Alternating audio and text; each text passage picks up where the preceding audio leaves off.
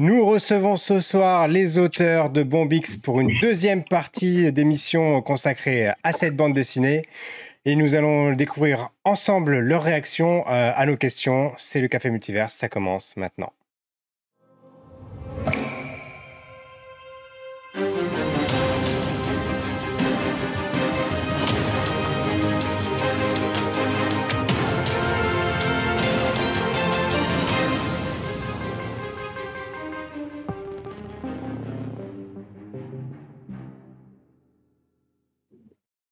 Bonsoir et bienvenue dans cette 84e émission du Café Multiverse où je vous retrouve ce soir avec euh, Greg Dyser. Bonsoir Greg. Salut Pierre, comment ça va? Ça va bien et toi? Oui, ça va très bien. Je suis très content de recevoir nos invités de ce soir. Et on reçoit donc Brice Cossu. Bonsoir Brice. Bonsoir. Ronan Touloat. Salut à tous et à tous. Et Johan Guillaume. Dans l'ordre, oui, euh, Johan, il est aux États-Unis, c'est pour ça. Ah, ben voilà, c'est les aléas du direct. Johan Guiret, c'est pour ça, voilà. il est tout le temps joyeux. Donc une émission spéciale puisque c'est la Ah deuxième partie euh, de, des- de cet entretien avec euh, l'équipe euh, autour de la bande dessinée de Bombix, euh, paru chez Glénat le 20 septembre dernier. Donc on a fait déjà une première émission la semaine dernière. Donc si vous voulez vraiment avoir les prémices de tout ça, parce que la semaine dernière on a un petit peu parlé de la genèse, etc., euh, du scénario, voilà, euh, avec Alexis Santanac et... euh, et Vincent Brujas, voilà. Et ce soir, ben, on va rentrer un petit peu plus dans le dur avec des dessins, de la couleur, donc avec les trois autres auteurs Et le storyboard. donc. et le storyboard, voilà. Greg, est-ce que tu veux nous, un petit peu, nous rappeler euh, le, le, le- le- comment, le fil conducteur Le pitch, voilà, j'ai cherché le mot, merci. Le pitch, euh, on découvre, alors moi je vous savez, je suis très nul avec les noms, mais ils vont m'aider. Euh, on découvre d'entrée de jeu, là, tiens, je, je- je montre à l'écran, il se passe un truc chelou, on voit, on voit qu'un qu'un- qu'un- qu'une navette spatiale, c'est c'est- un satellite pardon, s'est craché, euh, s'est craché sur. On imagine au début que c'est la Terre. Euh, et puis en fait, on se rend compte qu'il y a des personnages issus d'époques différentes euh, qui doivent euh, qui doivent apprendre à vivre les uns avec les autres pour sur un environnement hostile et quasiment désertique. Et sachant qu'ils doivent faire face à un phénomène paranormal qui les a tous conduits là, ce sont des orages, je ne sais plus comment on les appelle dans, dans la bande dessinée, mais des phénomènes paranormaux qui conduisent. Pardon. Orage temporel, voilà, c'est ça temporel. Qui, qui, qui, euh, qui font tomber euh, des morceaux de notre réalité, celle qu'on connaît, de toutes les époques, euh, de manière complètement random euh, dans l'univers. Et, euh, et donc, comment, qu'est-ce qu'ils font de tout ça? Et comment voilà, on les découvre et comment, comment- qu'est-ce qu'ils font de, de ce phénomène et leur survie. Voilà. Et on va faire un petit tour d'écran. On va en profiter pour le coup pour présenter un petit peu nos, nos trois intervenants et euh, voir un petit peu aussi ce que vous avez fait pour le coup. euh, quel avait été votre rôle sur Bombix On commence avec Brice, s'il te plaît. Ouais, bah écoute, euh, moi donc on- j'ai pris au tout début suite au Ah, Ah, on a encore perdu le son. On a- on t'a perdu Brice. Alors, bah, du coup, on va enchaîner avec Ronan le temps que Brice revienne. Dans un orage temporel. Il est passé dans un orage. C'est- c'est- alors, bah, écoute, bah, alors, oui, euh, j'ai- avant, que, qu'avant que Brice revienne avec son micro, euh, moi je, je, je passe sur Brice euh, sans, sans mauvais jeu de mots, Talas. en fait, je suis encreur. Euh, je suis encreur euh, et je fais un peu, la, un peu la suite de, de Brice sur les dessins. Brice s'occupe de, de poser toute la narration, donc ce qu'on appelle le storyboard et, euh, et de pousser ce storyboard pour en faire euh, un, un, un crayonné, euh, où il axe sur son point fort qui est les personnages, qui est le jeu d'acteur des personnages. Et, euh, et il me laisse plus de latitude sur tout ce qui est euh, machine, euh, environnement et puis euh, bâtiment. Euh, où là, je me base sur les designs qui ont été créés par les C'est revenu, Brice. Euh, revenu. Voilà. Donc, bah, Et Je- te donc- relaisse la main, du coup. Et tu Voilà, en, es- Bon tu en étais timing. où, Ronan? J'étais en train de dire que je bah, décrivais un peu ma part, mais vas-y, toi, tu, j'explique simplement. Ouais, euh, ouais, bah, en fait, euh, donc suite au cahier graphique qu'avait fait Alexis, euh, où il y avait quand même déjà les, les, personnages, les caractères des personnages qui étaient bien définis, notamment les fringues pour Bohémond avec son t-shirt, avec les baskets, etc. Donc il y avait quand même déjà pas mal de personnages qui avaient au moins les designs globaux. Donc je me suis servi de ça pour euh, faire euh, le design que Ronan a ensuite euh, repris. Et moi, j'ai eu en charge en fait de faire le storyboard. Et disons que je suis allé sur un storyboard poussé. ça, c'était une déformation professionnelle de Goldorak où on a fait du storyboard qui était plutôt du crayonné. Et donc voilà, j'ai fait cette partie-là pour laisser ensuite la place à Ronan. D'accord. Et après, pour, les, pour, les moins, alors je, sur. Petite euh, petite précision pour ceux qui nous suivent et qui qui sont pas forcément euh, euh, qui n'ont pas l'habitude de, la BD, le storyboard c'est la version qu'on va faire qui rend l'histoire complètement intelligible. C'est-à-dire que des fois on pose la question encore, moi je, je pense qu'à vous aussi, à quel moment le scénariste il vient rajouter les textes? En fait les textes se sont écrits avant sous forme d'un script donc avec une description des scènes et c'est là que le, le, scénariste en a à cœur joué dit il y a deux armées de 1000 1000 personnes qui s'affrontent dans, du fracas, et, etc. Et donc, euh, donc euh, Brice, effectivement, euh, là, il est intervenu sur le storyboard, c'est-à-dire qu'il a produit sous forme dessinée toute l'histoire de manière intelligible avant de passer la main à Ronan. Et, Exactement. Et après Ronan, c'est le travail de Johan. Ouais. Moi, j'arrive, une fois que tout est fait, je, me, fais du coloriage. Je fais du coloriage, je, m'amuse. je, je, je choisis les couleurs de tout le monde, c'est rigolo. Euh, en fait, euh, oui, oui, moi je suis coloriste, donc euh, j'ai à, charge de de, de, de, faire les, de, mettre en, scène tout ça en fait, en, comme un comme un chef-up au cinéma. je vais je vais m'occuper des lumières, des ambiances, de mettre certaines choses plus en valeur que d'autres et de et de d'accentuer ce que les dessinateurs ont, ont mis en place. Voilà. Si tu veux, si tu veux passer à l'image, Pierre, des quelques extraits de la bande dessinée pour ceux qui ne l'auraient pas encore feuilleté.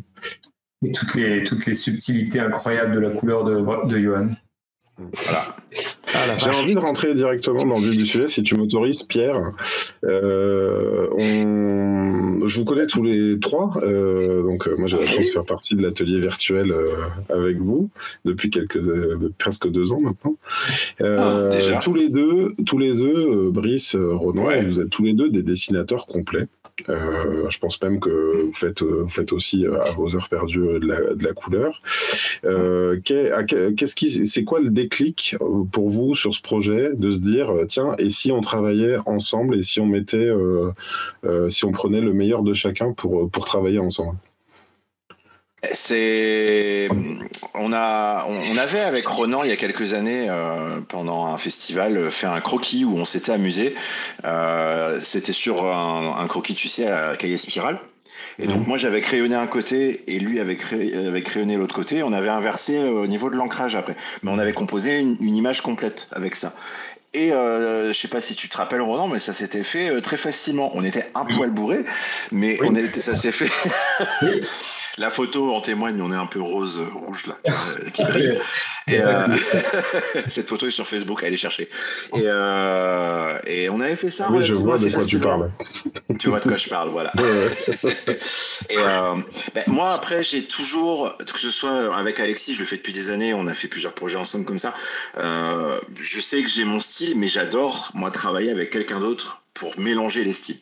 Mm. Euh, sachant que, encore une fois, on en avait déjà parlé avec Alexis à l'époque quand euh, on avait fait l'émission avec vous par rapport à Goldo, c'est que moi, quand je dessine avec quelqu'un, je n'ai pas d'ego, je, je fais quelque chose et je vois ce que la personne va apporter en plus. Et donc, en fait, avec Ronan, euh, j'ai pas changer cet état d'esprit. La seule différence, c'est que là, on s'est segmenté pour le, pour le boulot, c'est-à-dire que je me suis vraiment occupé du storyboard et lui, après, euh, a fait euh, l'ancrage. Moi, à ma grande surprise, c'est que j'ai vu Ronan euh, tenir extrêmement compte de mon dessin, et justement en mettant sa patte, hein, ça c'est clair, mais où il a vraiment repris fidèlement le dessin que j'avais fait. Je, ça, ça, ça j'avoue que j'y avais pas réfléchi, mais je m'y attendais pas. Et j'ai beaucoup aimé le résultat. Euh, moi, j'avais une question. vous voulez peut-être réagir, Ronan, avant? Vas-y, vas-y, pose ta question. Euh, j'avais une question. Donc, il y a Vincent qui s'est dit que, enfin, qui nous a dit donc la semaine dernière qu'il s'était amusé un peu à vous, à vous challenger sur pas mal de choses. Euh, tu veux, tu veux en parler, Brice ou Ronan, peut-être? Bah, je pense sur les orages, sur les, les, espèces de trucs. De toute façon, ça c'est le propre du scénariste en fait. il va te challenger il va voir que tu as, as réussi ton challenge, il va dire Ah ouais, tu veux jouer à ça Ok, on va faire ça après. Puis au fur et à mesure, on est dans un shonen, hein, tu sais, à chaque fois l'ennemi est plus fort, mais on triomphe toujours. Mais après, ça faisait partie du, ça faisait partie du, du prérequis de base du projet. Euh, c'était de euh, d'apprendre de tous et de se challenger de toute manière. Euh, Brice a très bien résumé. Euh, je pense que dans cette dans l'atelier virtuel qu'on partage tous ensemble, il y a peu d'ego. Euh, déjà parce qu'on est capable d'entendre ce que les autres ont à dire sur notre travail, euh, d'écouter, de corriger, euh, de, de, de, savoir que les autres ont un recul et qu'on nous on n'a pas, et, de, et de, prendre en compte ce retour pour que notre travail soit meilleur. C'est déjà un truc qu'on fait sur nos albums respectifs, euh, sur les couvertures qu'on poste, sur les pages qu'on poste euh, aux autres pour avoir leur retour. Et là, c'était l'occasion justement de, de, mettre en commun nos, nos travaux respectifs et de, faire quelque chose dans l'idée de, de départ que ce soit encore mieux que ce qu'on fait nous à titre euh, perso. Euh, je prends un exemple. Moi, par exemple, euh, je sais que mon point faible a toujours été les visages. Et, je sais que j'ai toujours eu une palette d'expression assez réduite sur mes personnages, du moins très codée. Et, et, travailler sur le dessin de, de Brice me permet de d'en apprendre déjà beaucoup et puis d'affiner ça en fait.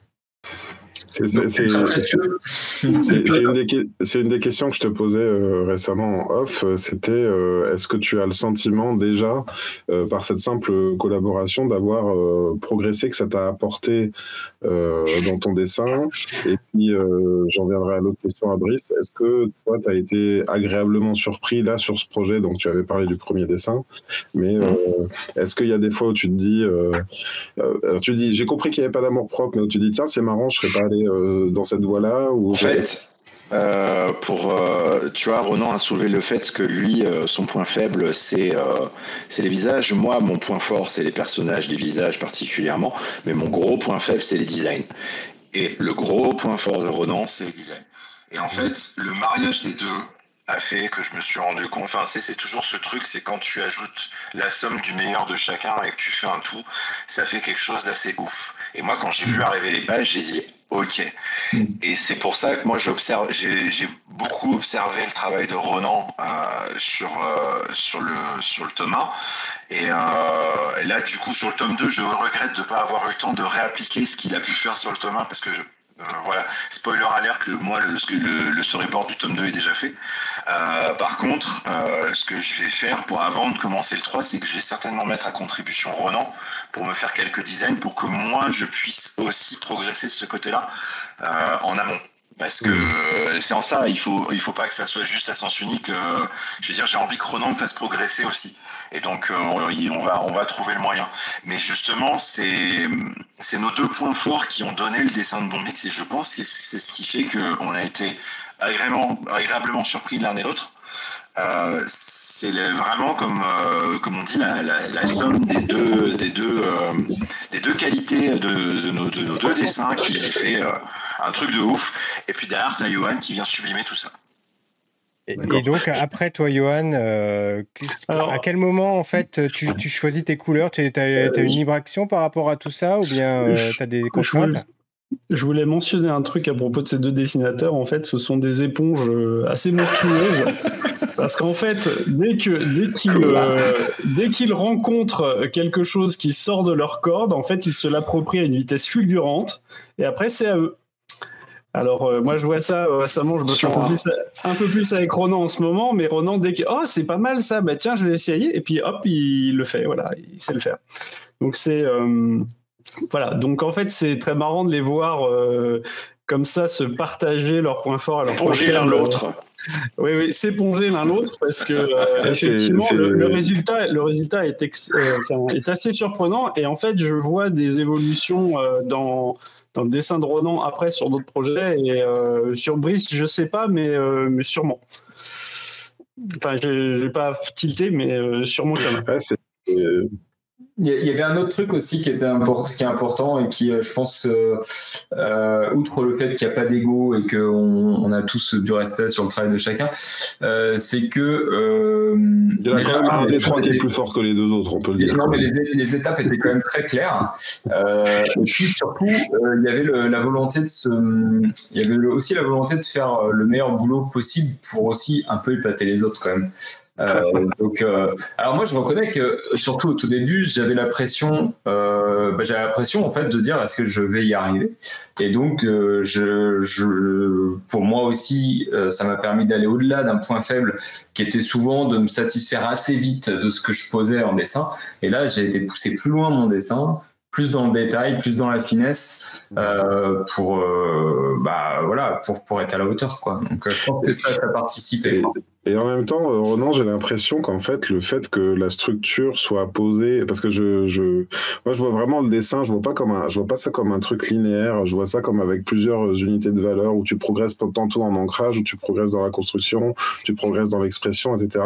Et j'ai l'impression que le, le, travail de Brice et le fait que les personnages soient vraiment euh, euh, hyper bien euh, mis en place, en fait, t'a permis de vraiment complètement t'abandonner à l'ancrage.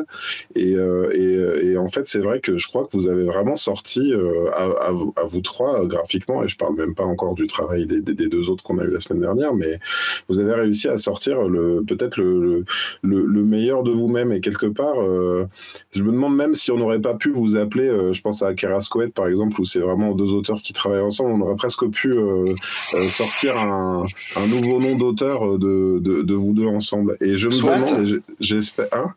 Coswat Coswat, ouais, pourquoi pas. La fusion, en fait. Et, et, je me dis, euh, moi, j'ai hâte, euh, je vous vois, euh, je vous vois progresser, même en deux ans, c'est assez étonnant, en fait.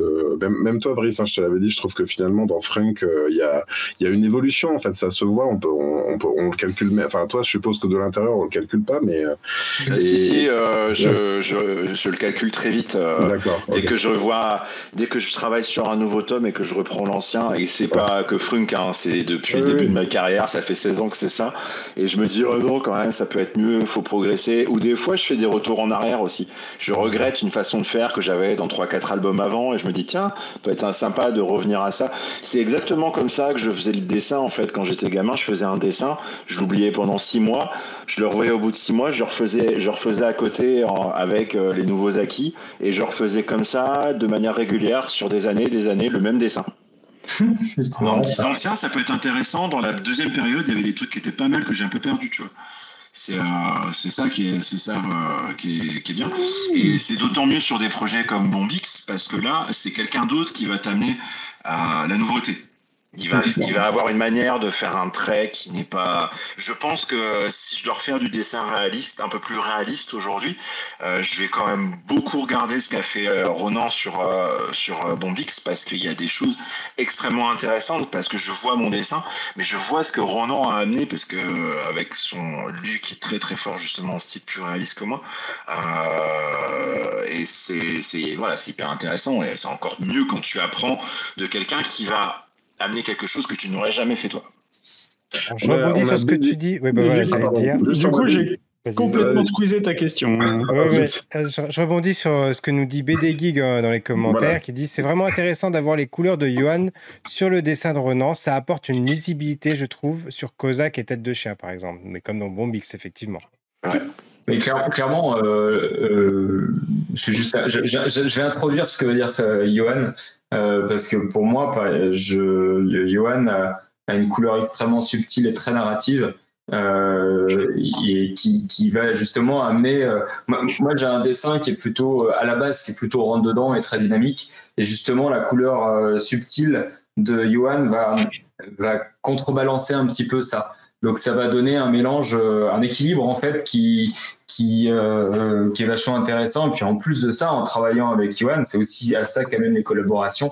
moi, j'anticipe ce que va faire Johan et je vais lui laisser aussi la place parce qu'on a aussi tous les deux et puis bah tous les deux sur Kozak et du Chien, mais évidemment aussi tous ensemble sur Bonvix, il y a cette idée d'aller amener la lumière au maximum dans les pages. Euh, et donc forcément, euh, ça, va aboutir à ça. Ouais, Johan, on a. Bah, excuse-moi, j'allais dire, j'allais dire avec Johan Bombix, je pense que ça doit être la, la huitième façon différente qu'on a de mettre en couleur un projet qu'on a en commun, parce que ça fait quand même 13 ans qu'on fait des bouquins ensemble avec Johan, et euh, on a fait plein de choses différentes des trucs beaucoup plus peints, des trucs plus à plat. Euh, et c'est vrai qu'à chaque fois, il y a toujours quelque chose de nouveau. Et je vois ce qu'il fait avec le travail de Ronan. C'est encore autre chose. Parce qu'il y a vraiment du travail de peinture. Là, en plus, je suis content de voir parce que sur Bombix aussi, parce qu'il dit qu'il est, il dit qu'il est, dit qu'il est coloriste, mais il, a quand même de la, il a quand même un, sacré travail de peinture sur les décors. Donc, il, voilà, il est plus que coloriste sur cet album. Euh, il, apporte aussi sa patte. Parce qu'il faut savoir c'était un très bon peintre. Et c'est toujours un très bon peintre, mais il ne le sait pas parce qu'il sait plus longtemps qu'il n'en a pas fait. Johan, du ah, coup... je sais pas Bon, après, après, cette... de compliments. après cette douche de compliments, euh, oui, ça fait 13 ans que je bosse avec Brice et effectivement, euh, en fait, euh, ben, euh, dans, dans, le dessin de Bombix, en fait, je retrouve énormément de Brice parce qu'en fait, Brice est allé plus loin que ce qu'on attendait de lui. Il s'est pris au jeu à fond et puis effectivement, c'est crayonné. Euh, et puis, comme il le disait tout à l'heure, il est très très fort pour faire des personnages, pour faire des expressions.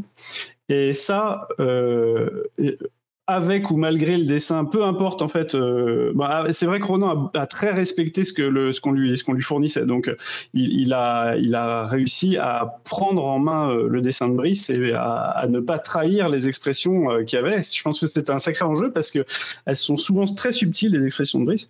Et donc j'en arrive à la couleur, c'est que depuis le temps que je fais de, du, boulot avec avec Brice, en fait, j'ai appris à à comment à domestiquer les émotions qu'il passe dans son dessin. C'est assez assez complexe parce que, comme je disais, elles sont subtiles et des fois euh, la manière dont on va utiliser la couleur avec ses émotions peut euh, pousser un tout petit peu plus loin l'intention qu'il a mis dedans et, euh, moi, je me rappelle d'albums qu'on a fait ensemble. Euh, je, je, me suis moi-même traumatisé sur le troisième album qu'on a fait ensemble, qui était le, le, Secret des Templiers, je crois.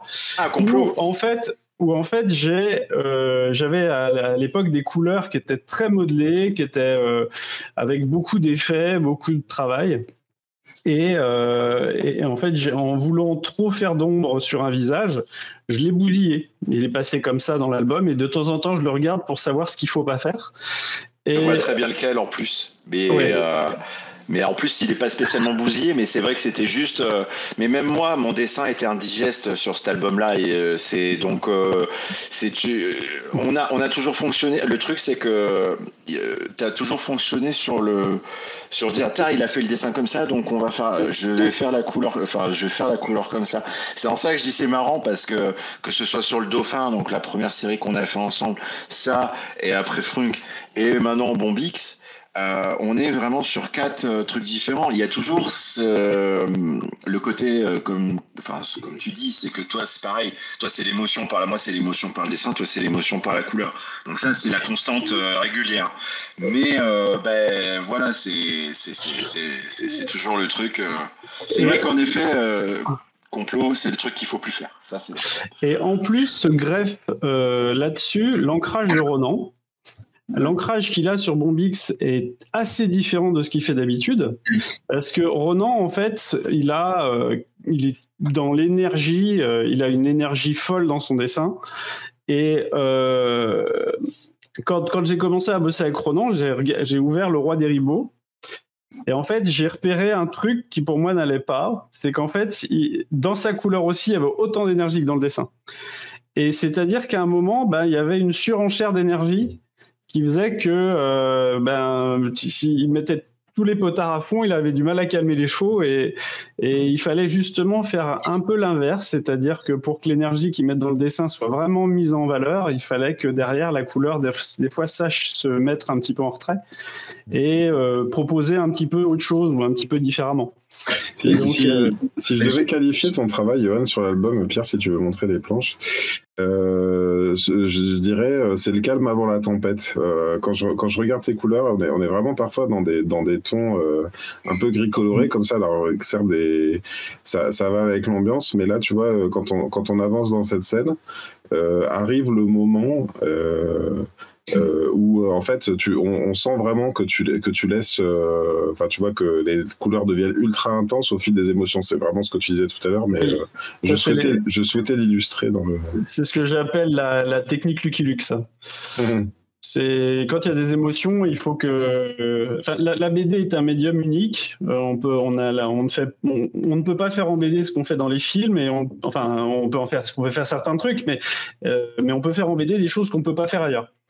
Et euh, ce qu'on peut faire en BD, c'est euh, manipuler euh, complètement ce qu'on va mettre dans la case, autant dans le trait que dans la couleur. Donc, une émotion peut avoir une couleur, elle peut avoir une forme, enfin bref.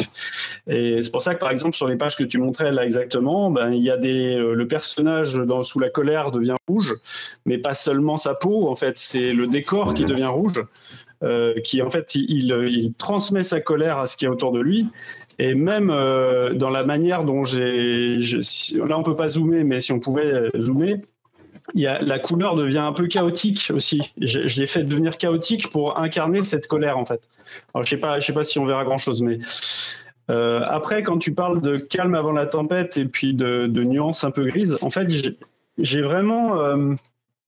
c'est Alexis, en fait, qui m'a qui m'a un peu forcé à, qui m'a un peu poussé dans mes retranchements sur cet album parce que euh, l'idée de base c'est de faire des gens qui sont sur euh, dans un autre monde, dans une autre planète. Mais comment est-ce qu'on fait ça?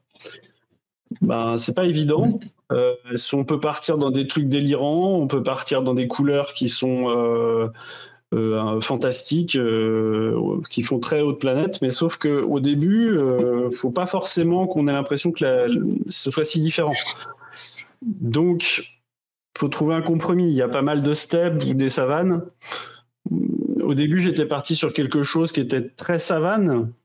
Et au final, en fait, Alexis m'a envoyé des, je crois qu'il m'a envoyé des images ou alors il m'a dit, mais regarde un peu Mars ou et euh, c'est vrai qu'en fait, il y a souvent des terres rouges ou alors des, ciels gris, des choses comme ça. Et, là, j'ai décidé, vu qu'on est quand même dans un monde où il y a euh, des notions de, de, climat, puisqu'il y a des orages temporels, euh, j'ai décidé de jouer avec ce qui pouvait se passer dans le ciel. C'est-à-dire qu'il y a des moments où euh, il va y avoir des zones d'ombre fortes ou des choses grises, parce qu'en fait, il y aura sûrement des masses de, nuages qui vont euh, neutraliser les couleurs. Et euh, à d'autres moments, en fait, ça va traverser, on aura des couleurs qui seront mises en avant. Mais c'est vrai que j'ai jamais mis autant de gris dans un album. Mm-hmm. Des gris colorés. Et mm-hmm. ben, c'est une super expérience parce que je pense que je vais m'en servir pas mal. C'est assez joli, je trouve. En, commentaire, on a, on a BD qui nous dit euh, gros fan de toute l'équipe présente ce soir et j'ai pu vous voir au Festival Sévrier cette année. Vous assurez, c'est ouf. Je saute un peu du coq à du coup, mais vous, mais vous sortez trop d'albums trop bien, j'ai du mal à suivre. un, petit, un petit mot sur la surproduction, parce qu'en sortant un album tous les trois mois, hein comment vous allez faire? On, va, calmer, on va calmer tout ça. On va le calmer. C'est aussi un, concours de planning euh, d'éditeurs qui, qui est un peu concomitant. Euh, souvent, les plannings de production sont pas forcément les mêmes que ceux des producteurs. Euh, là, par exemple, le tome 2 de Bombix, bon, il arrivera l'année prochaine. il y aura également celui de Tête de Chien, mais, mais c'est tout. on va calmer le jeu. Kozak, ça mettra plus de temps à arriver. On va prendre un peu plus le temps. justement parce que bon bah là on se concentre euh, on se concentre sur, sur, sur bah, moi en ce moment, euh, typiquement, hein, j'entre le tome 2 de, de Bombix et puis j'avance sur Tête de Chien et c'est tout, je peux faire que ça. Kozak, ce sera pas. Euh, Pas tout de suite du tout. Et euh, surtout qu'en plus, euh, bon, c'est vrai qu'on avait donné un gros gros coup d'énergie euh, sur l'année dernière. moi, notamment, je, à un moment, je m'étais retrouvé à travailler à cheval sur les trois séries où je divisais ma semaine en trois pour chacun. Et en fait, c'était rapidement devenu un cauchemar. Donc, euh, donc j'ai fini par euh, finir d'abord un, puis finir l'autre, puis finir le dernier, et euh, pour qu'il y ait des, qu'il y ait une tenue, et c'est une tenue sur chacun des trucs, quoi. Et puis c'était épuisant, quoi. Donc non, non, on va calmer le jeu. Ça va pas être facile de faire de l'ancrage à cheval en plus. ça bouge. C'est jamais simple. C'est jamais simple. Ah non, mais mais j'aimerais, j'aimerais, j'aimerais faire une remarque quand même à ce sujet. J'aimerais dire un petit truc à ce sujet à propos du fait qu'on fasse plein de séries en même temps. Parce que j'ai vu sur certains forums des gens qui se questionnaient et se demandaient pourquoi est-ce qu'on faisait ça. En fait. Euh... Hein? C'est pour gagner nos vies.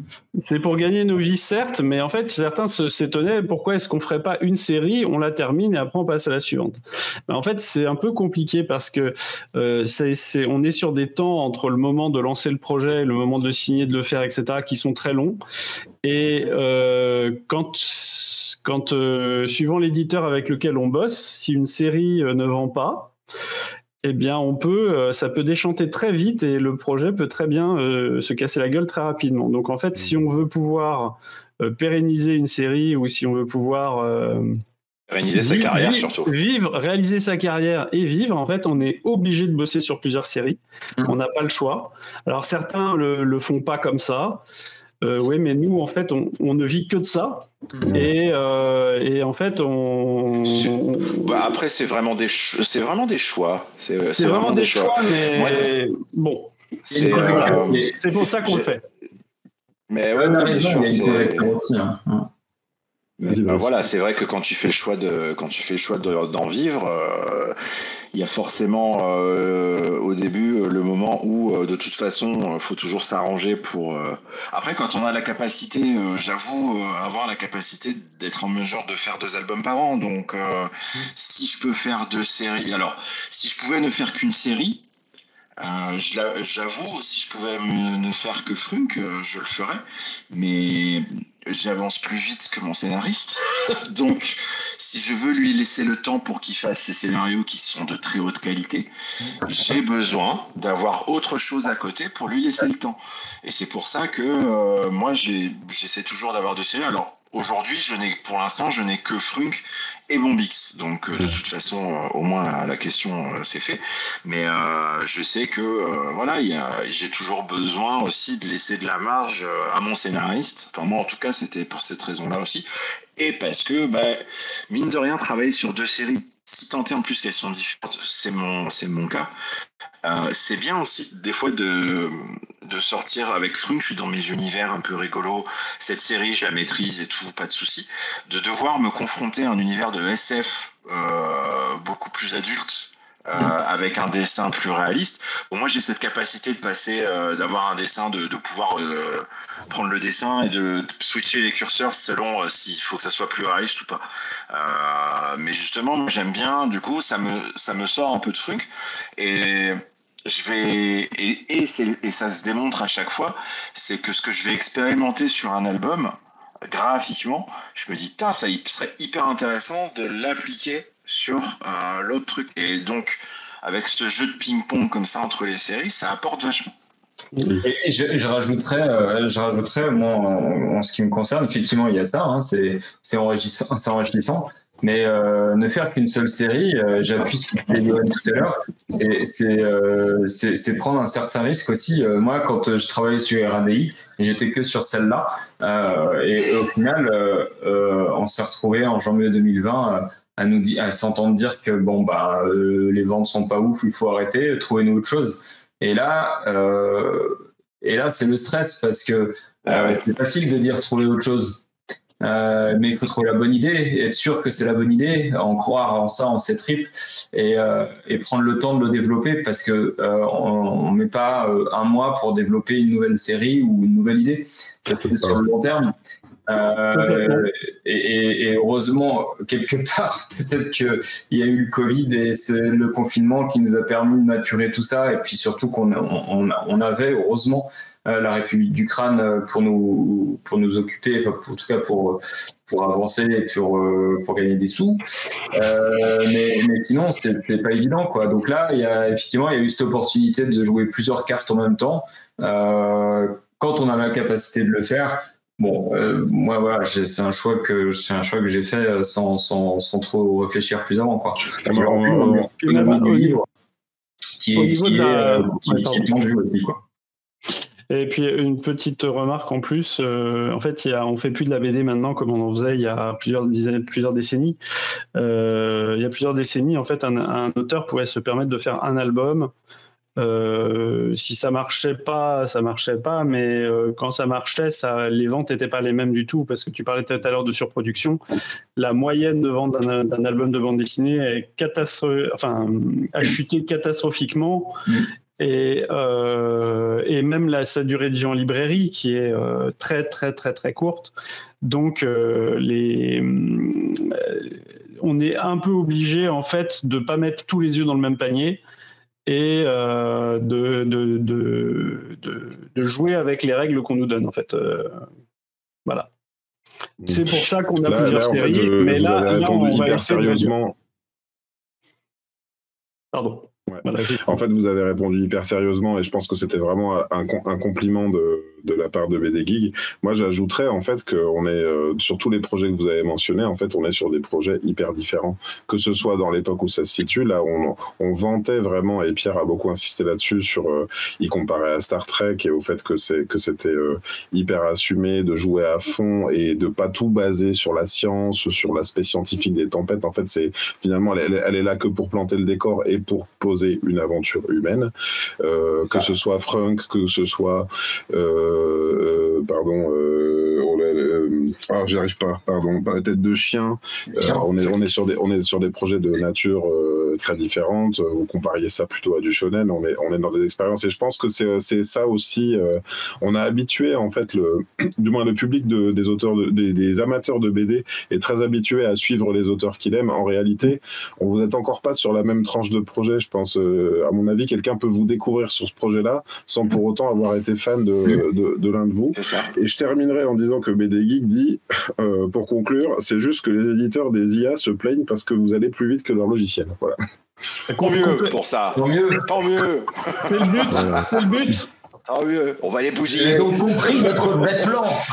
Il faut juste pas On, parlait de rythme et j'avais une question à ce sujet-là. Du coup, euh, comment ça se passe? Vous arrivez à avancer tous au même rythme ou bien euh, Brice va beaucoup trop vite et Ronan après il rattrape le truc et après Johan Comment ça se passe? C'est comment l'équilibre? Alors, je crois qu'on est, on est tous hyper bourrins. Euh, voilà.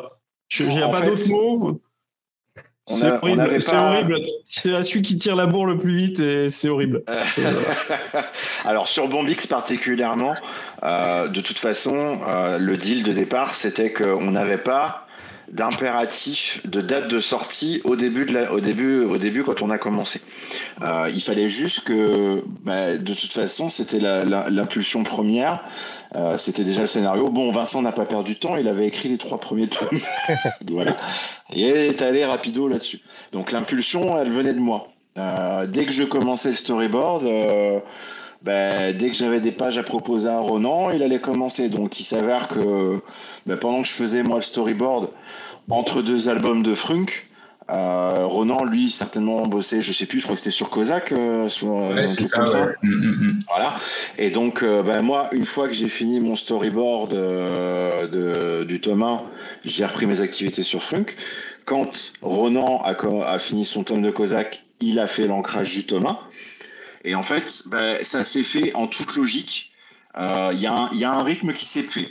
C'est-à-dire que Ronan a fait son Thomas, euh, Johan avait certainement euh, Kozak à mettre en couleur. Et ben, une fois que Ronan a fini de faire l'ancrage de ça, de, du, du, Thomas, ben, Johan a pris la, Johan a pris le truc. Et là maintenant, comme on a, ça n'a pas trop changé dans nos plannings, Euh, on voit un petit peu comment ça va, ça va, ça, va se dégoupiller. Moi, là, Renan a commencé le, storyboard du tome 2. Moi, je vais terminer fin d'été. Donc, ça mm. suit vraiment la même logique à peu près en termes de timing que sur le, que sur le premier tome. Si je peux me permettre d'ajouter quelque chose, euh, Pierre, euh, en, intégrant l'atelier virtuel, euh, et je ne parle pas que de mon exemple à moi, mais je parle aussi de beaucoup d'auteurs que j'ai côtoyés. parfois, quand tu es artiste, tu sais pas exactement quand tu vas t'y mettre, tu finis, tu, tu démarres un peu trop tard, tes charrettes et tout, enfin tu vois.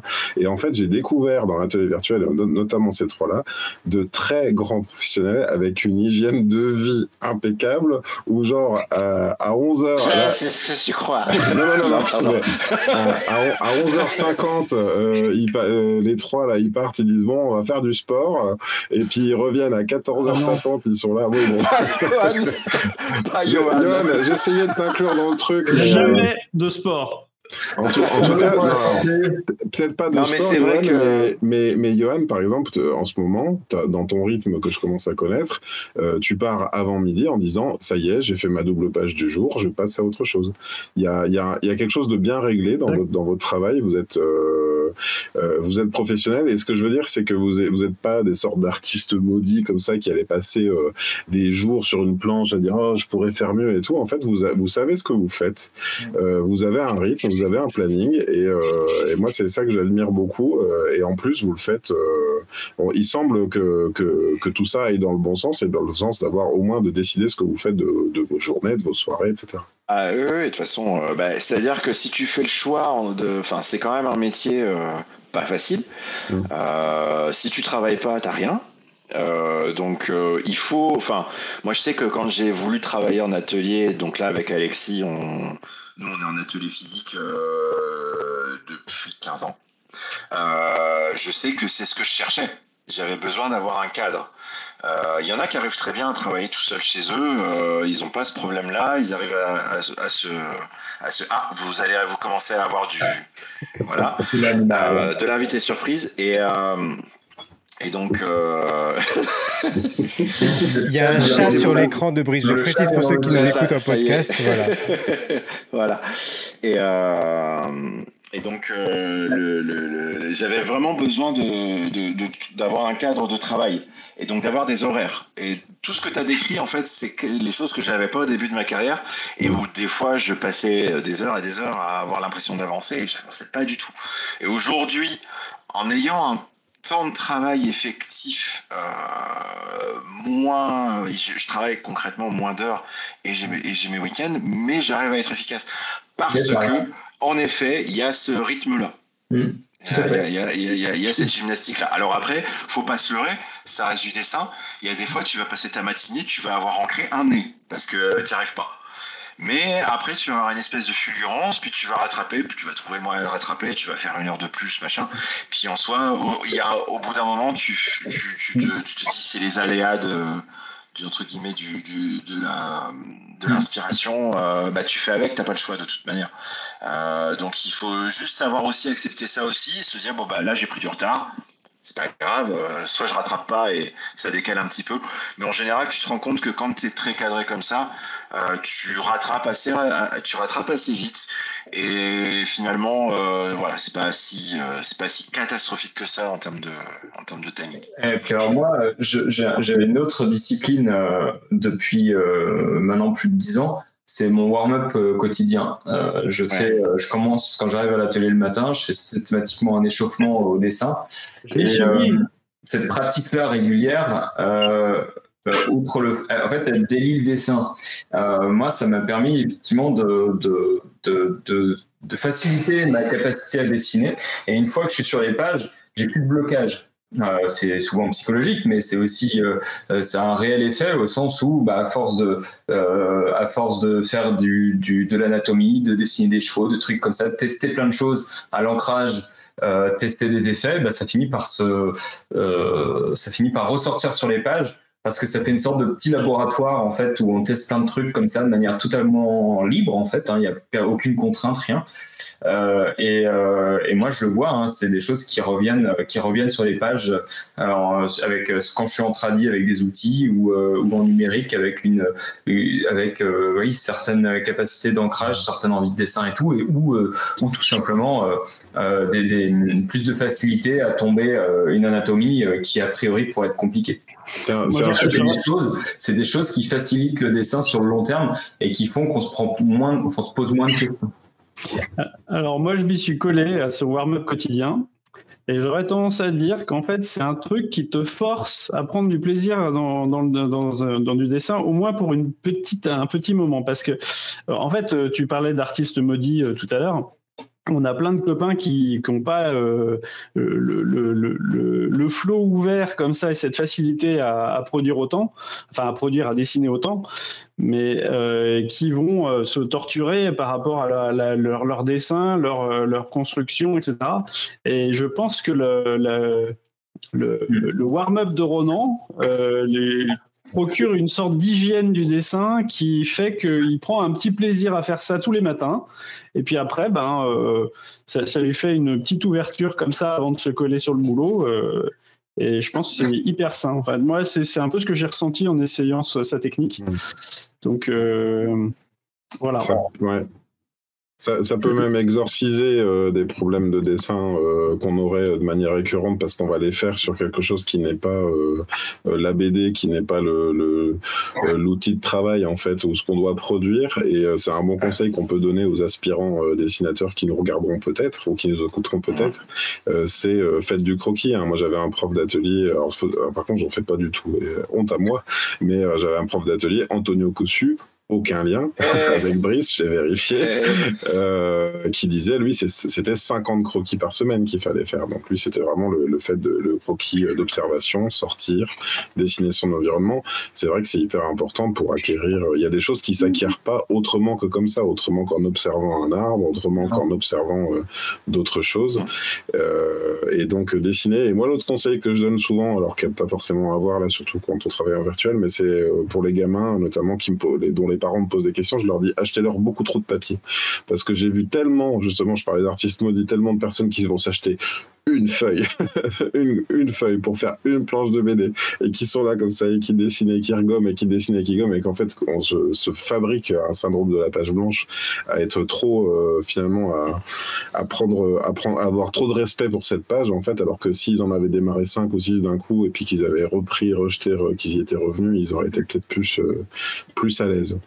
je voudrais réagir à ce que vous avez dit euh, tous, excuse-moi je te coupe Renan. Euh, ça a l'air hyper facile euh, à vous écouter. Euh, donc, il y a le scénario qui arrive de Vincent, ça passe dans les mains de Brice, ça va chez Ronan, ça passe par Johan et ça continue. Mais j'ai envie de vous dire, il y, a, quand même un moment donné où, il y a une étape chez l'un de vous quatre, ou en tout cas deux, trois, quatre, qui doit se dire bah, attendez, ça, ça colle pas. Cette case-là, elle va pas, il faut qu'on la refasse. Ça revient peut-être jusqu'à Vincent. Il y a eu des moments comme ça où il y a eu beaucoup d'échanges où vous vous êtes dit ça fonctionne pas, on patine sur cet endroit-là ou pas? Ou bien ça a été vraiment. Ça il y en a, mais ça fait partie.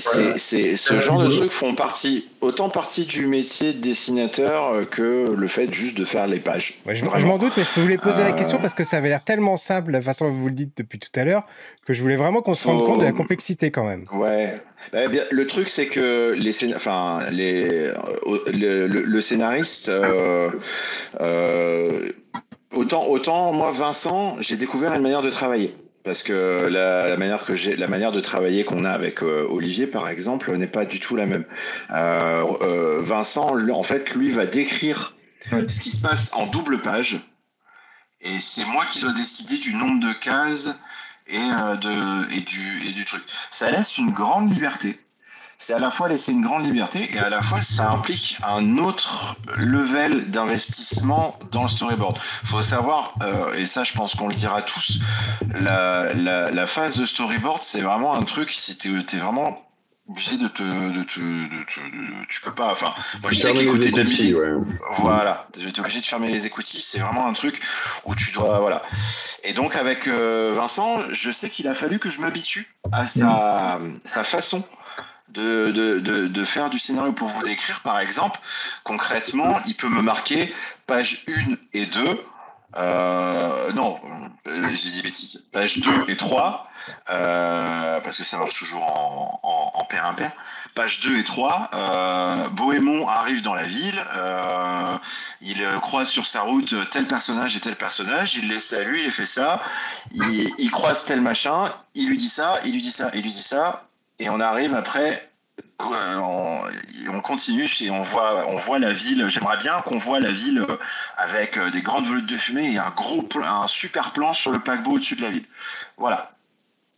Ça, c'est la façon d'écrire de Vincent. Donc, ça laisse une grande marge de possibilités, mais euh, voilà, il faut savoir décoder. Et puis, des fois, tu te dis, là, des fois, il va vouloir te faire dire 10 000 trucs et tu te dis là tu peux pas en juste en deux pages ou alors des fois et c'est là où, je vais rebondir c'est euh, euh, alors ça Olivier l'a bien compris donc maintenant il le fait dans ses scénarios c'est que des fois ben, en tant que scénariste de franco-belge je suis applique du code de franco-belge donc pour une action tu vas tu vas la faire euh, pour lui ça nécessite deux cases alors qu'en fait, si tu veux que émotionnellement cette action elle soit plus impactante, il faut en faire 5 de cases.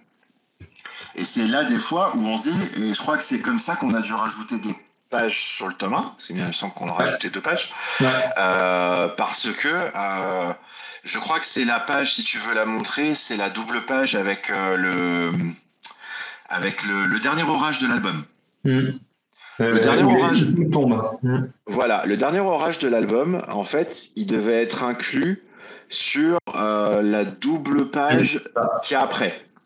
Ouais. Je, je, les ai, je les ai pas, euh, voilà. Je, en fait, je peux pas les afficher en double page. Mais tu peux pas les afficher, voilà, tu peux pas les afficher en double. En fait, cette scène-là, c'est une scène d'action ultra dantesque dans le silence le plus total. Il n'y a mmh. pas de dialogue. Y a, nous, on fait pas d'onomatopée parce que comme on est dans du réalisme, on, voilà, j'ai toujours un petit peu du mal quand tu fais de la BD réaliste à faire ça. Et du coup, si je voulais vraiment faire un truc qui a une gueule d'enfer, voilà, Ronan la montre euh, la caméra, voilà. En plus, si tu veux vraiment faire un truc qui a une gueule d'enfer, il fallait en mettre plein la gueule sur les quatre pages. Et je me rappelle que il me semble que c'est sur ça que Vincent avait fait juste sur deux pages. Je dis c'est pas assez. Il faut faire plus. Il y avait une action qui, qui, qui mettait en scène Bohémond euh, qui, qui, euh, qui, était importante aussi et il fallait lui donner toute son importance. Euh, voilà. Cette scène dure, euh, voilà, là en fait on, on l'a fait sur six pages quoi. Euh, ça, ça m'est arrivé, Pierre, moi aussi, euh, sur, sur mon, ma propre BD. Euh, c'est vrai que les scénaristes, ils ont parfois tendance à, à vachement se fixer sur les dialogues. Et du coup, à pas, si, la, si la description est courte, ils s'imaginent que le. Ou même, même si elle est un peu en quelques phrases, si tu veux, ils s'imaginent que ça peut passer assez rapidement, alors que justement, s'il faut la détailler, parce que là, le mec prend une impulsion, et puis après, il saute, et puis il attrape une lance, et puis il plante la lance, tout ça, c'est ça peut être hyper rapide dans un découpage de cinéma, mais par contre, dans la BD, bah, tu es bien obligé de, de passer par toutes ces étapes-là. Je rajouterais quand même euh, que euh, le point fort de Vincent, c'est que euh, il, il, il, laisse justement la part du découpage au dessinateur et au, et au storyboarder, donc, mmh. et il n'est pas attaché à la proposition qu'il fait. C'est-à-dire que quand on va discuter, on va discuter sur ce qui a été posé par le storyboarder ou le dessinateur, hein, ce sont le projet. Et, euh, et, on va, et, et, on va discuter si c'est visible ou pas et si ça fonctionne. Et puis s'il faut enlever des trucs ou s'il faut en rajouter ben on en parle à ce moment-là. Voir, voir si la euh, scène peut être remplacée par une scène plus pertinente par exemple. Voilà par exemple. Et euh, enfin en tout cas nous avec Vincent on se connaît depuis 20 ans. On a toujours fonctionné comme ça et, ça a toujours été plaisant de travailler comme ça justement. Parce que euh, euh, en effet je, je, suis, je, je, suis je suis aux manettes je propose des choses effectivement, des fois, bon, ben, moi, je suis pris dans la dynamique, je, je, c'est pas lisible, et puis euh, voilà, mais justement, lui, il a pris du recul parce que l'écriture date un peu, il a du recul, il a de la fraîcheur, et ah, ben là, attends, en lisant le truc, bah, ça fonctionne pas. Et puis, moi, quand je suis sur son, son, sur, les coupages, des fois, clairement, je sais que ça va pas fonctionner. Donc, je change et je propose autre chose. Et j'ai compris son intention, surtout, parce que son intention arrive toujours à ressortir dans ce qu'il écrit. Alors j'en profite quand même, et là ce sera ma dernière question. J'ai été un peu loquace ce soir, Pierre, j'espère que tu m'en excuseras. voilà, il se trouve que dans, la dernière, dans le dernier épisode du Café Multiverse, Vincent a été un petit peu loquace. Et il nous a expliqué qu'il détestait les dinosaures. Alors Brice, je crois que tu fais une série dans laquelle il y a beaucoup de dinosaures. Est-ce est que lui, fond, dans la team artistique de Bombix, ah. c'est d'ailleurs on, on notera qu'il y a eu deux émissions hein, séparées. Est-ce que le torchon ne brûlerait pas un peu autour de ça, autour des dinosaures moi, je dois, dire, euh, je dois dire, j'ai du mal avec ceux qui aiment l'histoire et d'autant plus euh, ceux qui font des BD avec. je, je, le connais depuis 20 ans hein, et euh, euh, Vincent, c'est un, sacré personnage, mais, euh, mais c'est un gros nounours en vrai. Et, dans, les couples, il y a des sujets de discorde. Et, les dinosaures en font partie. on, ne peut pas faire de dinosaures. On ne sait pas si historiquement les nounours appréciaient les dinosaures, mais on peut supposer que non. Donc, euh, voilà. Là on, arrive, on arrive déjà quand même euh, en, fin d'émission. Moi, je voudrais dire des mots de la fin parce que pour le coup, c'est la fin fin puisque c'est quand même une émission en deux parties. Alors, elle a duré quasiment deux heures euh, pour le coup. non, elle a duré une semaine complète. Voilà, même, on peut, le dire, on peut le dire avec tous les shorts que j'ai montés. Euh, voilà. Le director's cut dure 48 heures. Exactement, on ne la diffusera pas celle-là, on n'a pas les moyens. on a été démonétisé la semaine dernière avec Vincent. Non, c'était Alexis d'ailleurs qui nous a démonétisé. Bref. Euh, non, moi j'étais vraiment, j'étais vraiment scotché, euh, encore plus que sur Tête de Chien, notamment parce que je suis beaucoup plus rentré dans l'histoire, euh, parce que parce que c'est un univers, qui me parle le plus, tout simplement. et effectivement, sur les couleurs, bon, on avait déjà encensé Johan sur Tête de Chien, je vais pas y revenir, mais il y a des choses comme ça, il y a des détails. Et moi, j'en parle parce que pour moi, c'est encore plus impressionnant euh, parce que je suis, contrairement à vous, je suis pas du tout dans le, dans le métier. Moi, je, je suis incapable de faire de la création. Moi, c'est pas du tout mon truc. Ça fait 20 ans que j'essaie et 20 ans, je fais des trucs dégueulasses. Là, je me suis encore fait bâcher aujourd'hui sur, euh, sur autre chose. Et ça va continuer. Euh, et il y a des choses, il y a des détails, je disais, par exemple. On a des personnages qui sont d'ethnies différentes, donc ils ont une couleur de peau différente. Et ben, malgré le fait qu'on soit la journée, le soir, etc., on arrive à sentir cette, euh, cette nuance-là, on arrive à reconnaître les personnages, et je trouve mmh. que c'est, c'est, euh, ça paraît un détail comme ça, ça peut paraître euh, anodin quand on passe dessus, mais quand on y repense, on se dit, mais quand même, c'est, enfin, faut, faut, y arriver à faire ce détail de, ce, de, de nuances comme ça, et c'est incroyable, quoi, incroyable. Il a, il, a, il, a, de l'entraînement, euh, il a de l'entraînement euh, parce que sur Frunk, euh, le, la, grosse, le, le, la, comment dire, le cahier des charges couleur d'Olivier, c'était chaque personnage doit avoir une couleur de peau différente, sachant que sur la tribu, on a 8, donc il avait 8 couleurs de peau différentes à faire. Donc il a fallu trouver des teintes. Bah, des fois, il y a des personnages qui sont à la limite du vert, en fait, en, termes de couleur de peau. Mais ça fonctionne grave. Et en effet, comme tu dis, c'est. Euh, bah, de toute façon, voilà, c'est la magie de la couleur euh, quand, euh, quand tu es capable de faire un personnage à peau verte sur, une, sur un fond rose. En, fait, c'est une espèce de tricherie avec le cerveau. Parce que euh, dès, le début, en fait, on te présente euh, qui a telle couleur, qui est comme ça, qui est comme ci, et ton cerveau l'enregistre. Après, il suffit de garder, par exemple, euh, tel grain de peau va être un peu plus dense, tel grain de peau va être un peu plus comme ça, comme ci, comme ça, bronzé ou plus clair ou machin. Et après, il suffit de garder juste ce rapport entre les deux et tu peux modifier complètement les couleurs ton cerveau l'a enregistré, donc euh, c'est bon. Tu, l'adapteras tout seul. C'est pratique le cerveau. Et là, en plus, on lui met une contrainte de plus parce que euh, dès le tome 2, il va y avoir des protagonistes qui arrivent, qu'on va arriver à la fin, qui ont la peau bleue. Et, euh, ça, c'est encore une autre gageur. Et, je, termine et moi je dirais vraiment, euh, j'ai hâte de voir euh, un producteur s'emparer du truc et se dire mais putain mais ça il faut en faire une série, il faut en faire un film parce qu'il y a un potentiel énorme. C'est, vraiment dingue de ce truc. Moi j'ai hâte du, tome 2. Ah, bah, ce serait cool et pour autant, euh, je trouve qu'il faut pas. Euh, c'est, je suis, je suis d'accord et pour autant, moi je trouve que euh, je, je, l'avais dit dans la mission précédente. Pour moi, on est dans le blockbuster de la BD et je voudrais pas qu'on en arrive à minimiser et se dire il faudrait qu'il y ait un vrai truc euh, à la télé parce que pour moi j'ai envie de dire euh, si vous êtes amateur de science-fiction euh, par le roman par le par la série télé par le film ben, franchement mettez le nez dans Bombix parce que et ça vaut le coup et, j'aime beaucoup ce médium. Et en plus j'ai plus de questions mais je termine sur ce compliment là parce que je le pense vraiment du, du fond de moi. J'apprécie votre travail à tous. Euh, je trouve, euh, en particulier sur cet ouvrage-là, euh, vous avez réussi tous les cinq ou même tous les six, si on met Olivier Senfasser, l'éditeur, à produire quelque chose qui est la quintessence de vos, de vos boulots respectifs. Donc, donc voilà, chapeau. Chapeau à vous tous. Et je, disais ça vraiment dans le sens, ou plutôt dans le sens où il fallait. Bah, c'était une marque de reconnaissance, voilà. C'était dans ce sens-là, voilà, évidemment. Bien sûr. On arrive en fin d'émission. On va faire le tour euh, des petites cases de nos amis pour avoir les recommandations de la semaine. Brice C'est pas grave.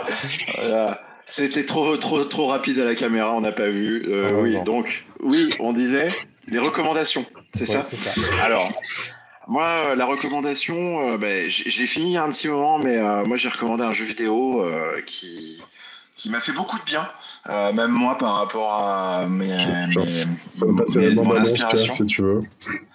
Euh, qui est Xenoblade Chronicles 3, euh, qui est un JRPG qui est sorti il y a l'année dernière sur Switch et euh, qui, est incroyable en termes d'histoire. Bon, déjà, les deux premiers euh, sont assez incroyables. Alors, le 2, euh, je ne l'ai pas fait, mais j'ai regardé plein de vidéos. mais je le ferai à l'occasion. J'avais adoré le premier. Et, je crois que dans le 2, ce qui me gênait, c'était qu'il y avait des meufs un petit peu trop agronibards et ça, ça, ça, ça m'embêtait un peu. Et alors, celui-là, j'ai pris une claque monumentale en termes d'histoire. Euh, je veux pas spoiler parce que je sais que je crois. Ah euh, je l'ai pas fini moi, je l'ai pas fini. Tu as quel chapitre? Ah, je sais plus. J'ai fait Zelda entre temps et. Euh, bref, il y a, je pense, une des scènes les plus fortes euh, du jeu vidéo euh, que j'ai pu voir dans un jeu vidéo depuis Last of Us dans ce jeu-là. Une cinématique qui dure à peu près trois quarts d'heure. Voilà, j'en dis pas ah plus. D'accord. truc de fou. la musique, je m'écoute régulièrement la musique quand je dessine pour moi parce que c'est c'est c'est incroyable. Non, vraiment, c'est voilà. Euh, en fait, euh, le, pour, pour situer le jeu, les deux héros en fait sont des passeurs, donc c'est-à-dire qu'ils sont dans un monde où, où c'est deux clans qui se battent euh, une guerre, voilà, entre deux clans. Et, euh, et donc à chaque mort, il y a ce qu'on appelle les passeurs qui viennent et qui jouent une mélodie à la flûte pour les accompagner. On les voit qui s'envolent, c'est très très japonais, très voilà. Et, et du coup, le, le, le, le, compositeur, moi j'avais adoré ça, c'est que le compositeur de la musique, pour composer la musique, a fait fabriquer les flûtes du jeu. pour composer avec et pour jouer avec euh, sur la BO. Ah, c'est vrai que les flûtes sont, sont, omniprésentes dans la BO. Euh, du point de vue du scénario, ce qu'on peut dire, c'est qu'au début, on joue une équipe de trois qui croise euh, une autre équipe de trois. Vraiment, euh, pour eux, les méchants sont en face. Et en fait, c'est c'est un peu l'absurdité de la guerre. En fait, c'est qu'ils se rendent compte, ces deux groupes de trois, qui font la même chose, qui font les passeurs respectivement dès qu'il y a des dès qu'il y a des morts dans leur camp. Et on se retrouve rapidement à faire équipe, enfin, à avoir six personnages jouables qui, qui font équipe bon malgré et qui, et qui deviennent les pestiférés de chaque armée. Donc et moi, si je peux ajouter quelque chose au niveau du gameplay, euh, moi j'avais fait des un, un, ou deux Final Fantasy au tour par tour, un Dragon Quest aussi sur tes conseils, Pierre. Euh, l'avantage d'un Xenoblade Chronicles, en fait, c'est qu'on n'est pas vraiment dans du tour par tour, c'est vraiment plus dynamique, c'est-à-dire que les personnages se déplacent en même temps que le combat a lieu. Alors il y a bien les auto-attaques, et en fait, on peut aller euh, derrière, devant, selon qu'on attaque dans un certain sens, on peut faire des combinaisons, et c'est quand même très dynamique les combats. Le, le, Xenoblade Chronicles 3, en fait, il est calqué sur le gameplay du FF14. En fait, il est très MMO. Euh, il, est vraiment, il a vraiment un gameplay MMO euh, pour le coup, donc c'est très dynamique. Et surtout, enfin, voilà. Moi, moi, je suis quand même impressionné qu'un jeu Switch, euh, même avec l'univers qui est, enfin, le monde, le monde, il est ouvert, il est immense. Enfin, c'est voilà, c'est ultra beau. ouais, je suis d'accord. Voilà. Merci pour cette recommandation. Du coup, on passe à Ronan. Alors, euh, moi j'hésitais entre deux, euh, BD, enfin deux, BD.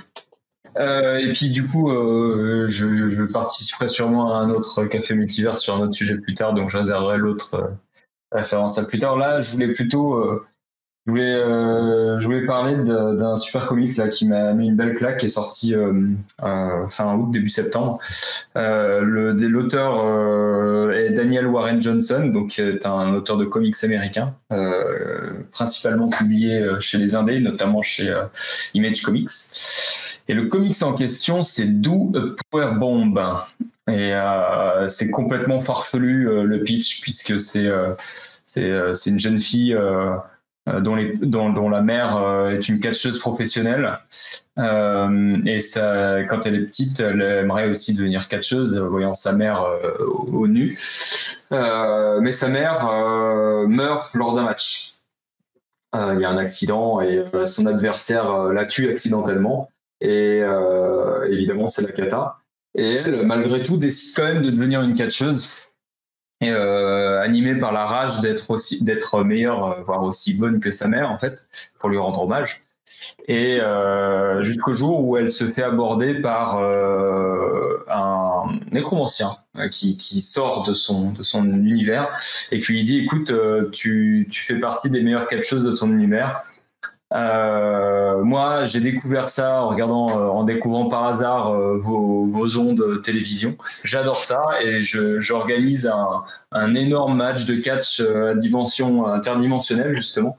Et j'aimerais que tu fasses partie. Et le prix, c'est que si tu gagnes, eh ben ta mère revit.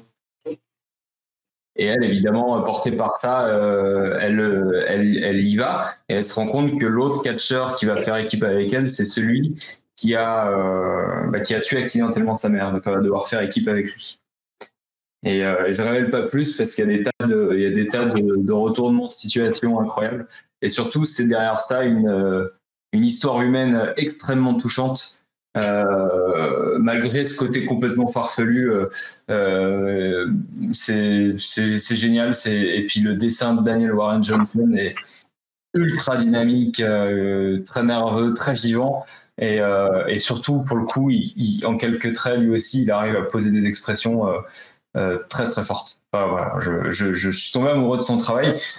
C'est son dernier comics en date. Il y a, il y a, pas mal de choses à son actif. Je vous invite à découvrir son travail, que ce soit sur Instagram déjà, parce qu'il poste pas mal de choses, mais également en librairie, surtout, où il y a pas mal de ses comics qui sont disponibles en français. Donc, Do Band, Daniel Warren Johnson chez, chez Urban Indies, c'est un one-shot C'est un one-shot. C'est un one-shot. Super. Alors, Johan, à ton tour. Euh, alors, je vais faire un peu plus, peu, un peu plus commun, euh, un peu plus euh, de, euh, dans l'actualité. Enfin, je sais pas pour le. Bon, bref. Euh, moi, je conseille la série One Piece. S'il y a des gens qui l'ont pas encore vue, alors, euh, pourquoi? Parce que en fait, c'est génial. Euh, voilà. Euh, en fait, il y a un feel good comme ben, Alexis l'a présenté aussi la dernière fois. Ah donc, le feel good est top. Enfin, vous sortez de l'album, vous avez la banane, c'est génial.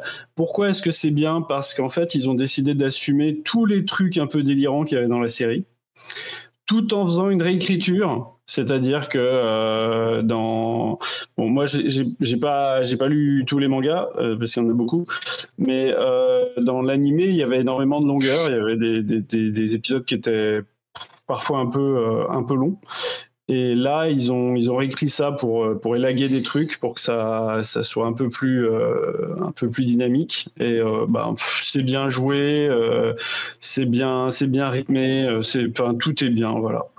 Et en plus, ouais.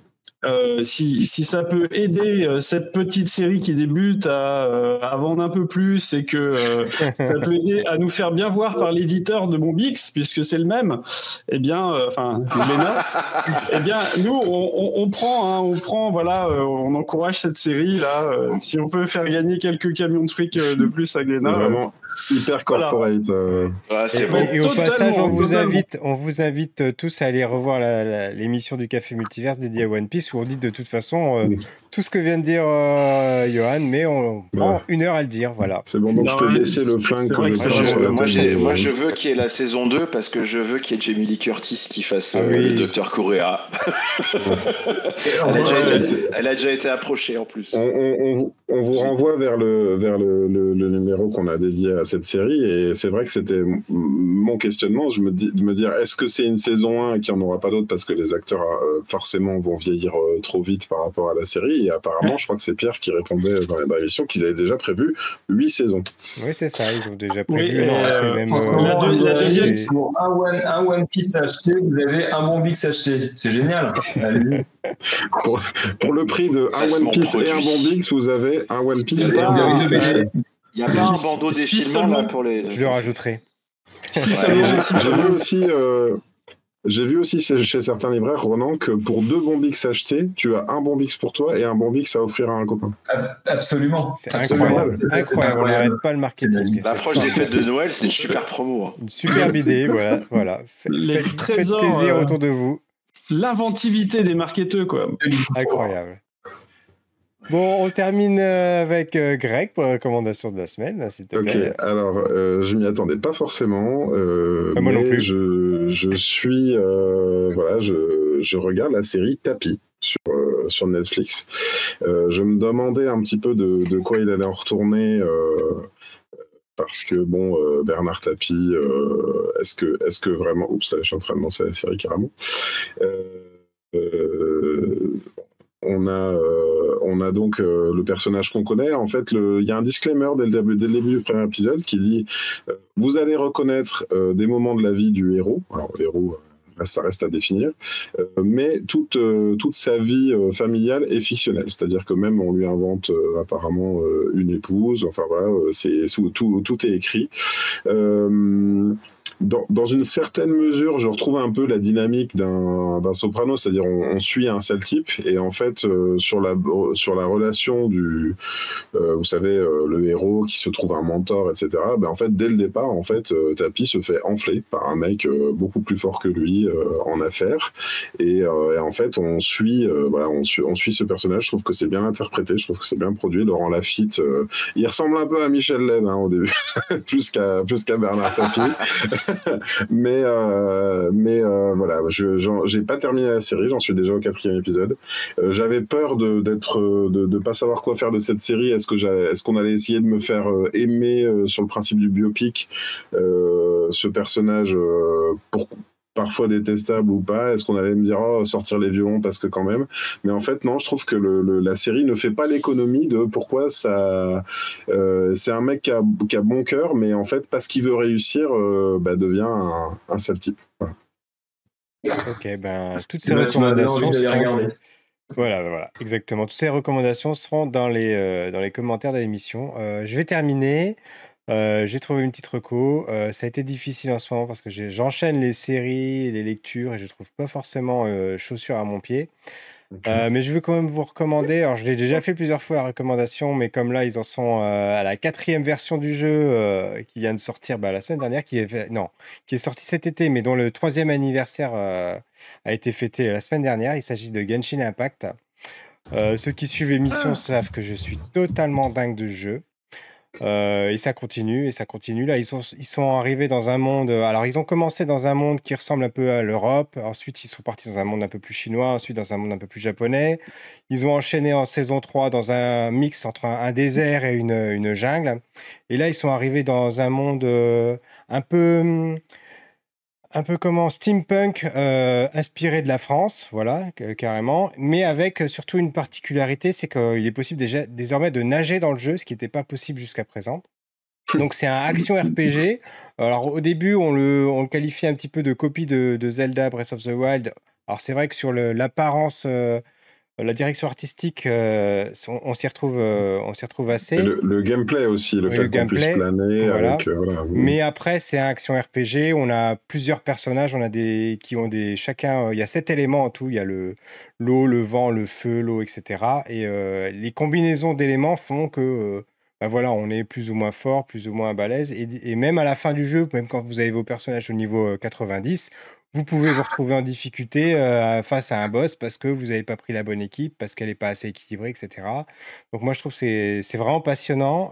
ils arrivent toujours à nous surprendre avec les histoires, avec, avec des nouveautés. Là on a on a des, des, énigmes à la, à la façon de comment ça s'appelle comme dans les comme dans les séries, euh, comme dans les jeux de, d'enquête, où on doit trouver les indices, etc. Alors, vous vous dites, dans un action RPG, il y a ça, c'est complètement dingue. Comme dans Ace Attorney, par exemple. Exactement, c'est le, le titre que je recherchais. Et alors, vous avez tous les personnages. Voilà, vous avez, vous avez le, le beau gosse ténébreux, vous avez les, les, petites gamines, etc. Alors ça, moi, c'est le. Les petites gamines. C'est le. Non, mais c'est vrai, on peut pas le décrire autrement.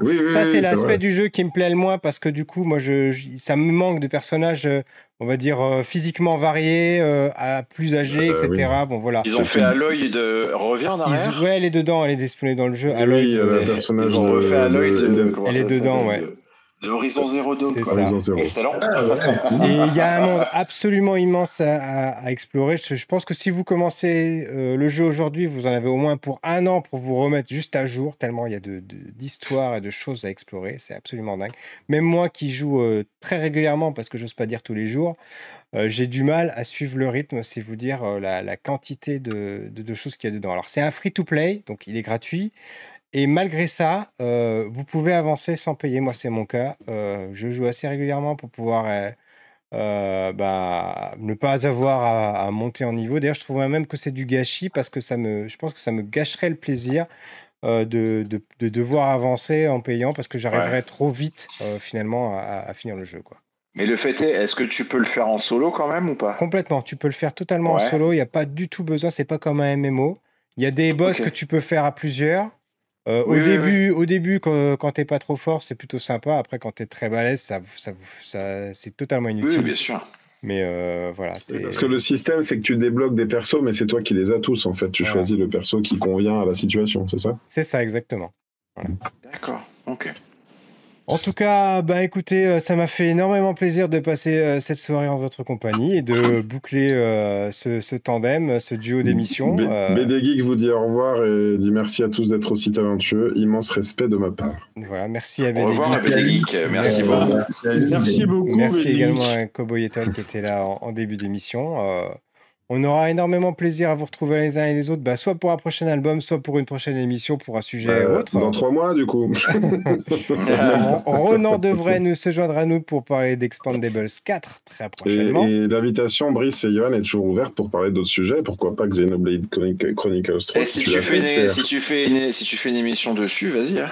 pas de souci. J'aimerais bien. Je ne sais pas si Pierre l'a fait. J'ai commencé, mais je vous avoue que je ne veux pas gâcher tout, le, tout le, bien que vous avez dit de ce jeu, donc je, n'en parlerai pas. Voilà.